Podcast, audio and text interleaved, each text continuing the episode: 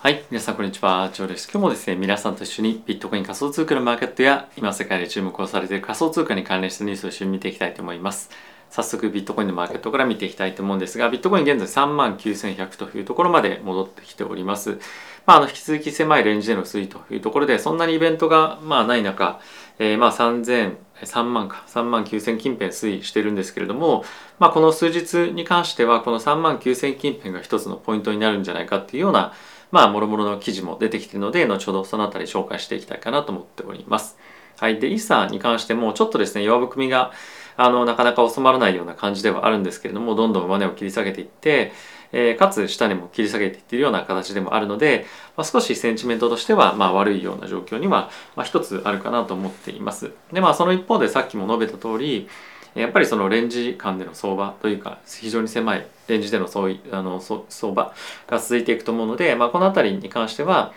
あのやっぱりまだそのどちらかに大きくドーンと動くというよりもちょっと様子見をまあしているような状況かと思いますし、まあ、昨日今日一昨日ぐらいな感じで、まあ、上がったり下がったりとかっていうのがあのちょっと保護感ないような形で続いていくんじゃないかなと思うので、まあ、しばらくはやっぱり FOMC まで少し様子見もしくはそのその中でもまあ呼ぶ組んでいくっていう相場が継続していくんではないかなと思っております。はい、であとはちょっと気になるポイントとして、えっと、株式マーケットがですねやっぱり弱含みがあの仮想通貨よりも、まあ、そのチャート的な観点で非常にまあ大きいかなとちょっと気にしているので思っております。ちょっと直近の安値を割ってきていて、まあ、今さっき Facebook のですね決算が出て10%ぐらい Facebook 上がってるのでそれに伴って、まあ、あのまた上昇戻ってきていますけれどもやっぱりここ最近のこの直近安値を更新しているというところもあってやっぱりまだそんなにいきなりじゃあその決算が良かったから大きく上がっていけるかっていうとなかなかそういう展開にもなれないんじゃないかななれないんじゃないかなと思いますし今日のこの株式マーケットっていうのは前半は非常に好調だったんですねただしまああの最初最後の12時間かけてまた反落っていう感じになってしまったっていうのもあるので、まあ、一旦ちょっとこういった大きなあの単発的な上げが来たとしても、まあ、なかなか大きな方向感を変えるようなトレンドにはならないのかなと思うので引き続き下目線で見ていくのが個人的にはいいんではないかなと思っております。はい、でここからですね今日はマクロのニュースと仮想通貨のニュースかつあとはですねあのオンチェーンのデータ一緒に見ていきたいと思います。はい、ではまずこちら見ていきたいと思うんですが、え、ブルームバーグからの記事なんですけれどもドイツがですね EU としてロシアからの原油の輸入を、ま、禁止をするのを、まあ、OK 出しましたよということを発表されていたんですが、まあ、一つ条件があって、まあ、ある程度緩やかにやっていきましょうということが条件としてなっております。でこれなぜかっていうと、まあ、あの常にも皆さ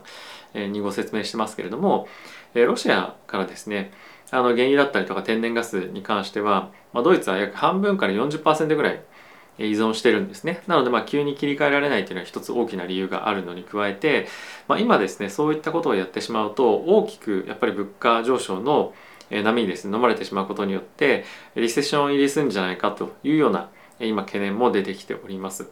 でかつやっぱりちょっとドイツに関してはロシアへの依存度が他よりも高すぎてあの他の例えばポーランドとかだったかなそう依存度が比較的低い国に関してはまあじゃあそれでやりましょうみたいな感じでできるんですが、まあ、そういった国に合わせるよりもまあその EU 圏内の中でも非常にまあ依存度が多いかつ、まあ、経済大国でもあるドイツのペースに、まあ、合わせてやってくれるんであれば、まあ、そういった方向で進めますよというような、まあ、議論が今出てると。でこれはいずれにせよですね物価上昇につながる話だと思うので、まあ、やっぱりまあ長期的にこの物価上昇が継続していくっていうのが、まあ、一つ懸念点としてはあると思うので、まあ、そのあたりは一つ頭に入れておきたいポイントかなと思います。でまあそれに伴って、えーと、似たようなポイントなんですけれどもロシアからのですねエネルギーを輸入禁止するようであればドイツは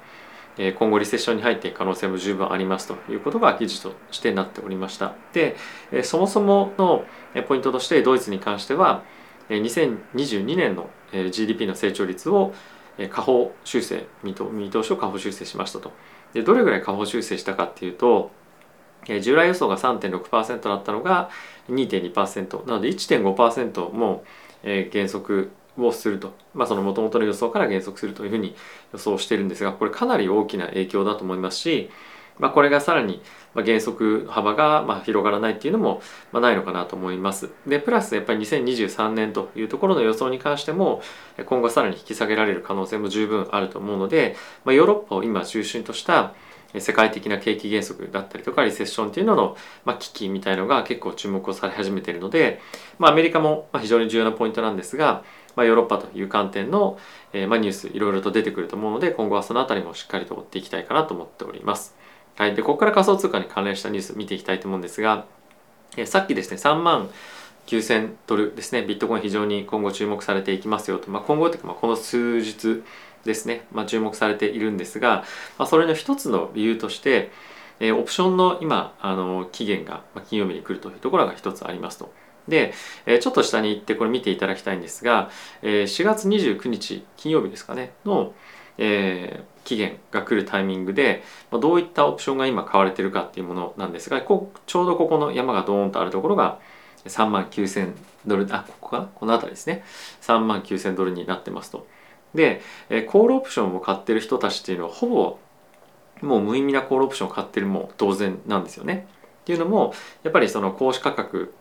が、えーまあ、現在の価格よりも、まあ、安いところにないとコールオプションというのは意味がないと。で今3万9000ドル近辺にあるのでほとんどちょっとのオプション買ってたコールオプション買ってた人この緑の人たちですねしか、まあ、コールオプションというのは、えー、持ってる意味がもうほぼないと。ただし一方プットオプションに関してはえっとここ見ていただければ分かる通り、まあ、結構ですねあの3万9,000ドルで終えれば、えー、得をする人たちが、まあ、一定数いるというのが分かります。で赤いオプションこの赤でビヨンと山が伸びているところに関しては、まあ、この価格で例えばここであれば4万4,000ドルで売れる人たちというのがいるわけなんですね。なのでコールオプションを持ってる人たちからすると本来であればここから買い上げてスポットで買い上げて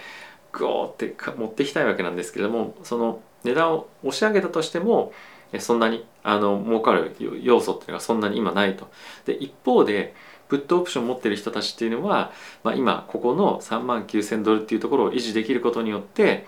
まあ、あの市場全体で見ると数百国の利益が出ると。なので、まあ、1でもこの3万9,000ドルを死守しにいくんじゃないかというふうに、まあ、今言われております。まあ、結構これ面白い議論だなと思うんですけれども、まあ、こういったところもあって、え、まずはその3万9,000ドルっていうところの刺繍が、まあ、この1日2日っていうのは続くんじゃないかなというのは、まあ、この分析からは出ておりますと。で、まあ、その一方で引き続き短期的に結構なですね、プットオプションの買いっていうのがまた出てきてるというところも状況としてはあるので、まだまだその3、あの、この金曜日っていうところを終えたとしても、下落圧力、もしくはそのダウンサイドに見てる人っていうのは、まあ、多い状況は変わらないんじゃないかなと思います。はい、続いてはこちら見ていきたいと思うんですが、こちらのニュースはですね、まあ、あの、似たような方向性を見てるというのもあるんですけれども3万ドルを、まあ、結構ですね有力な、まあ、投資家だったりとか、まあ、ある意味そのインフルエンサーみたいなその、まあ、非常に有名な投資家のトレーダーの人たちが、まあ、言い始めてますよというのが、まあ、記事になっておりますと。で、えー、まああのなんで3万ドルなのかっていうのは具体的な根拠みたいなのはないんですけれども、まあ、そういったところを一つ目指して下落していくんじゃないかおよび、まあ、やっぱり FOMC に向けてそういった弱含む、まあ、一つ材料っていうのが、まあ、一定程度あるということでどこまで今のチャートを見ていると下落するかっていうのを見ておくと、まあ、過去の推移を見てみると3万ドル近辺を、まあ、トライしてもおかしくないんじゃないかっていうふうに、まあ、一部の方は言ってますよっていう記事ですね。でその一方でちょっと前に皆さんにもご紹介をしたんですけれども、え今ですねドルがものすごくこちらですね強含んでいるというような状況になっています。ちょっとチャートで見てみると、ね、もう少し分かりやすいかと思うんですけれども、えこちらがドルインデックスなんですね。で過去5年間で見てみると、まあ、このような形で、まあ、過去最高値っていうのを、更新しそうなタイミングに、まあ、過去最高値じゃなくて2020年のあのタイミングを再あの更新しそうな状況になってきていると。で過去もう少し長いスパンで見てみるとこんな感じになってるんですね。でちょうどこのドルがドル高っていうのが終わるタイミングっていうのが過去のビットコインの動きと推移を見てみるとちょうどこのドラドル高が弱含むタイミングでビットコインが買われるという現象が非常に、まああの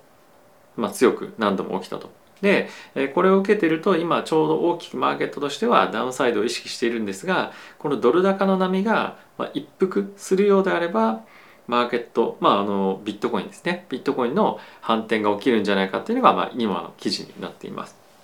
なんで今としては非常にやっぱりちょっと難しいあの判断があの難しいようなところにあるっていうのは、まあ、こういったいろいろ見てでもあるのかなと。っていうのもやっぱりここのあの高値みたいなところをやっぱ大きく抜けてくるとさらにもう一段ドル高っていうところに進んでいくんじゃないかっていうような、まあ、見方もあったりとか、まあ、あとはこの過去のこのところがレジスタンスになることによってドルの変わりすぎがまあ一旦ちょっと巻き戻されて大きくビットコインの上昇につながるんじゃないかとか、まあ、これはあたりはあの何か一つを見て判断するっていうよりもやっぱりマクロのニュースを見ながら、まあ、状況判断っていうのがやっぱ必要かと思うので、まあ、一旦ちょっと今の段階ではどっちに行くかっていうのはなかなか難しいと思うんですが、まあ、そういったところの判断を次の FOMC で、まあ、一定程度何かしら情報をもとにできるんじゃないかなと思うので、まあ、そのあたりしっかり見ていきたいかなと思っております。はい。で、ここからオンチェーンのデータ見ていきたいと思うんですが、ビットコインのですね、オンチェーンのデータについては、まあ、一つ見ておきたいのが、常に皆さんと見ているこれですね。ビットコインの総発行枚数に対して取引所にま置かれているビットコインどれぐらいあるかっていうものなんですけれども、まあ、どんどんどんどんやっぱりビットコインがですね、取引所から抜かれてると。これは売り圧力につながるっていうところではある一方で、まあ、短期的な値動きっていうのを見てみると、まあ、非常に弱含んでますよね。で、かつ、先物のファンディングレートっていうところもやっぱりマイナスになる日が非常に多くなってきている。まあこれ別の言い方をすると、やっぱり売り圧力の方が今は非常に優勢になってきているというような状況はもう少し続きやすいというか、やっぱりその今あんまり買うなかなか材料がない中で、しっかりと現物先物ともに、えーまあ、なかなかやっぱ買いフローが入らないというのはこの辺りを見てもまあ明らかだかなと思っています。まあ、あとはですね少しまだ心配なのはこちらですね、えー、と先物のレバレッジレシオが非常にまだ高い推移にあるということもある。プラスこれに加えてベーシスですね。ベーシス何かっていうと3ヶ月先の先物と現物の価格差ですね。これが低ければ低いほどやっぱり先物に対しての需要が非常にま弱いというところでやっぱり先物ベースに買いが入りづらい、えおよび、まあ、やっぱりまだ、えレバレッジレシオが高いですえー、ていうんですか先物でのポジショニングが非常に高いということでやっぱりそういったところの巻き戻しで下落がまだまだ、まあ、起こりやすいというかような状況に、まあ、あるんではないかなと思っております。これが逆にあのファンディングレートがマイナスな期間がしばらく続いて逆の動きがすることによって大きくショートカバーみたいなのが起こる可能性も、まあ、一定程度あるかと思うんですが例えば単発的にそれが起こったとしてもその方向のアップサイドの方向の動きっていうのがトレンドにはなりづらいかと思うので、えまだあのしばらくはダウンサイドもしくはその警戒感っていうのを強めた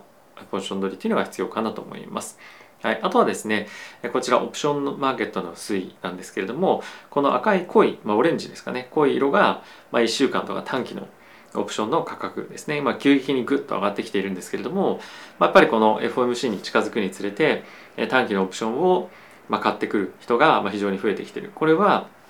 コールオプションを買ってるというよりもプットオプションの買いが今非常に偏って買われているような状況でもあるのでやっぱり短期的にもえダウンサイドの警戒感っていうのが高まってきていると思いますし、まあ、あとはここのもう一つグッと上がってきているのが1ヶ月の、えー、オプションの価格なんですけれどもやっぱりその1ヶ月とか1週間とか、まあ、今回の FOMC かつ、まあ、次のところもまあ踏まえて、まあ、見ている人たちがやっぱりまだまだダウンサイドを注視しているような状況かと思っているのであのまあ楽観的な動きっていうのが1日2日株式マーケットも含めて起こることもありますけれども、まあ、それについていくよりも、まあ、やっぱりダウンサイドをまだ見ながら、まあ、ヘッジするなり何もしないなりあのポジションを減らすなり、まあ、いろいろ人によって考え方あると思いますし、まあ、短期的なこの,、まあ、あの上昇を売り場としてえまだ下がっていく方向にポジションを取るっていう人もまあいるかと思いますが、まあ、いずれにせよえ大きくここから例えばその4万ドル超えて4万2000、4万5000みたいなそういった上昇トレンドっていうにはなりづらいかなと思うので引き続き警戒してニュースしっかり注視して、まあ、状況をですね把握していければと思っております。はい、ということでいかがでしたでしょうか。まあ、今日久しぶりにこの、えー、日本での撮影の風景になってますけれども、まあ、ちょっとなんとなく見慣れた感じに戻ったのかなと思います。えー、まだ、えっ、ー、と、マーケットは回復してきてはいませんけれども、まあ、しっかりそういったタイミングでも、ま情報を集めたりとか、まあ、今状況どういう状況に世界的にはなっているのかっていうのをしっかりと把握しておくことで長期的にま投資にも生きてくるんじゃないかなと思うので、ま、継続して僕も配信を続けていきたいと思います。はい、あとはですね前回のちょっとあまり再生が回ってはいなかったんですがメタプリントというえっとま、メタバースを世界メタバースの世界を変えるっていう動画があるんですが本当にそのメタプリンツの会社がやってることが面白いと思いますし、まあ、今後の将来的なメタバースの世界がどういうふうに発展していくかっていうのを一つのサインにもなるかと思うので、まあ、ぜひまだ見ていない方はぜひチェックしていただけると嬉しいです。はい、ってことでまた次回の動画でお会いしましょう。さよなら。